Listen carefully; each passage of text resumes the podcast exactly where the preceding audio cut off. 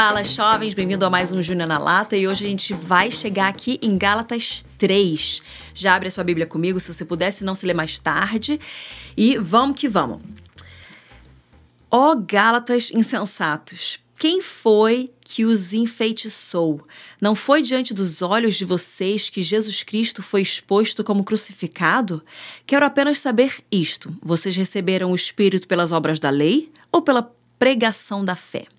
Será que vocês são tão insensatos que, tendo começado no espírito, agora querem se aperfeiçoar na carne? Será que vocês sofreram tantas coisas em vão? Se é que, na verdade, foram em vão. Aquele que lhes concede o Espírito e que opera milagres entre vocês, será que ele o faz pelas obras da lei ou pela pregação da fé? É o caso de Abraão, que creu em Deus e isso lhe foi atribuído para a justiça. Saibam, portanto, que os que têm fé é que são filhos de Abraão. Ora, tendo a Escritura previsto que Deus justificaria os gentios pela fé, preanunciou o Evangelho a Abraão, dizendo: Em você serão abençoados todos os povos, de modo que os que têm fé são abençoados como crente Abraão. Pois todos os que são das obras da lei estão debaixo de maldição, porque está escrito: Maldito todo aquele que não permanece em todas as coisas escritas no livro da lei para praticá-las. E é evidente que pela lei ninguém é justificado diante de Deus, porque o justo viverá pela fé. Ora, a lei não precede da fé, mas aquele que observar os seus preceitos, por eles viverá. Cristo nos resgatou da maldição da lei, fazendo-se Ele próprio maldição em nosso lugar, porque está escrito: Maldito todo aquele que for pendurado em madeiro, para que a bênção de Abraão chegasse aos gentios, em Cristo Jesus, a fim de que recebêssemos, pela fé, o Espírito prometido. Irmãos, falo em termos humanos. Ainda que uma aliança seja meramente humana, uma vez ratificada, ninguém a revoga ou lhe acrescenta coisa alguma. Ora, as promessas foram feitas a Abraão e ao seu descendente. Não diz e aos descendentes, como falando de muitos, porém, como falado de um só, e ao seu descendente, que é Cristo. E digo isto: uma aliança já anteriormente confirmada por Deus não pode ser revogada pela lei, que veio 430 anos depois a ponto de anular a promessa. Porque se a herança provém de lei, já não decorre de promessa, mas foi pela promessa que Deus a concedeu gratuitamente a Abraão.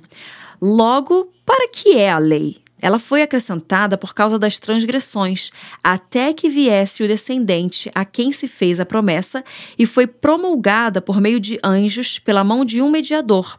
Ora, o mediador não é de um só, mas Deus é um só. Seria então a lei contrária às promessas de Deus? De modo algum, porque se fosse promulgada uma lei que pudesse dar vida, então a justiça seria de fato procedente da lei. Mas a Escritura encerrou tudo sob o pecado, para que, mediante a fé em Jesus Cristo, a promessa fosse concedida aos que creem. Mas antes que viesse a fé, estávamos sob a tutela da lei e nela encerrados para essa fé que, no futuro, haveria de ser revelada. De maneira que a lei se tornou nosso guardião para nos conduzir a Cristo, a fim de que fôssemos justificados pela fé. Mas agora que veio a fé, já não permanecemos subordinados ao guardião. Pois todos vocês são filhos de Deus mediante a fé em Cristo Jesus, porque todos vocês que foram batizados em Cristo, de Cristo se revestiram.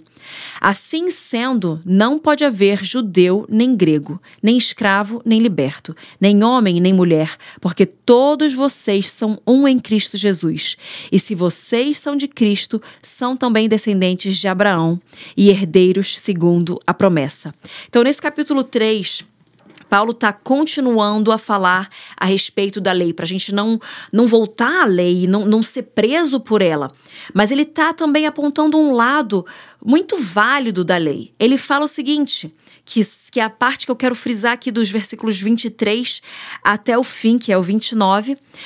Ele fala: Antes que viesse a fé, estávamos sob a, sob a tutela da lei e nela encerrados para que para essa fé que no futuro haveria de ser revelada. Então, antes da gente ter a fé, a gente tem a lei. E a lei, ela vem por causa de transgressões que estavam acontecendo. Ela vem para nos ensinar como viver. Mas ela está apontando para algo muito melhor, que a aliança de Jesus Cristo é algo que viria no futuro. Então, a lei ela não é totalmente desnecessária, porque antes da gente ter essa revelação da fé e a gente acessar isso através da fé, a gente tem a lei para trazer direção, para trazer os guarda-reios, para trazer, então os guarda-reios são aquela coisa que não permite com que a gente saia da estrada e caia no penhasco. E ele está falando então aqui, antes que viesse a fé, nós estávamos debaixo da tutela da lei, ou seja, a lei ela era a nossa guardiã, ela nos protegia. E aí segue aqui para o versículo uh, ah, 24: de maneira que a lei se tornou o nosso guardião, mas por um motivo, para nos conduzir a Cristo, a fim de que fôssemos justificados pela fé. Então a lei ela não é de total inútil, mas ela só é válida para nos apontar para Cristo, para que a gente alcance essa fé. E aí nessa fé, então a gente tem algo muito melhor que a graça de Deus. E então a gente deixa de estar debaixo da tutela da lei, a gente não tem mais a lei como a nossa guardiã, mas nós entramos, entramos agora na graça, aquilo que foi apresentado a partir de Jesus Cristo, a partir da obra da cruz. Agora que veio a fé, então, agora que a gente pode ter a fé naquilo que Jesus fez por nós, já não permanecemos subordinados ao guardião. Então, a lei, ela vem para nos conduzir e nos direcionar a Cristo. Mas na hora que a gente conhece a Cristo, que a gente tem acesso a essa liberdade e a graça, então não mais debaixo da lei, não mais subordinados a esse guardião nós estamos. E aí finaliza aqui com os versículos 28 e 29 que são muito lindos.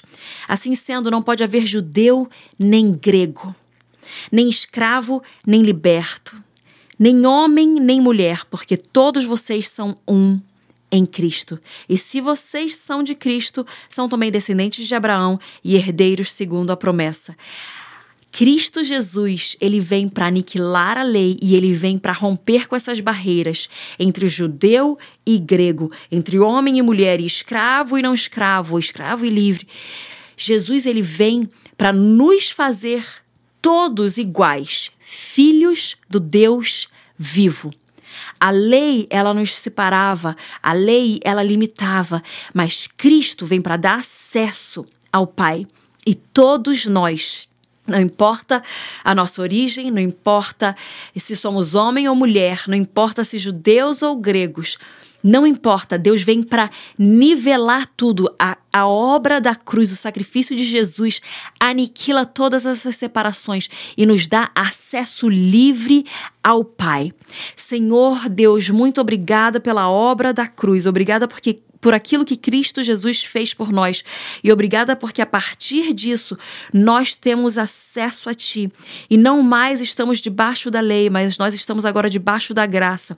Nós temos acesso a essa família espiritual. Nós temos acesso a esse novo nascimento. Nós somos reconectados ao Pai. E nós agradecemos por isso.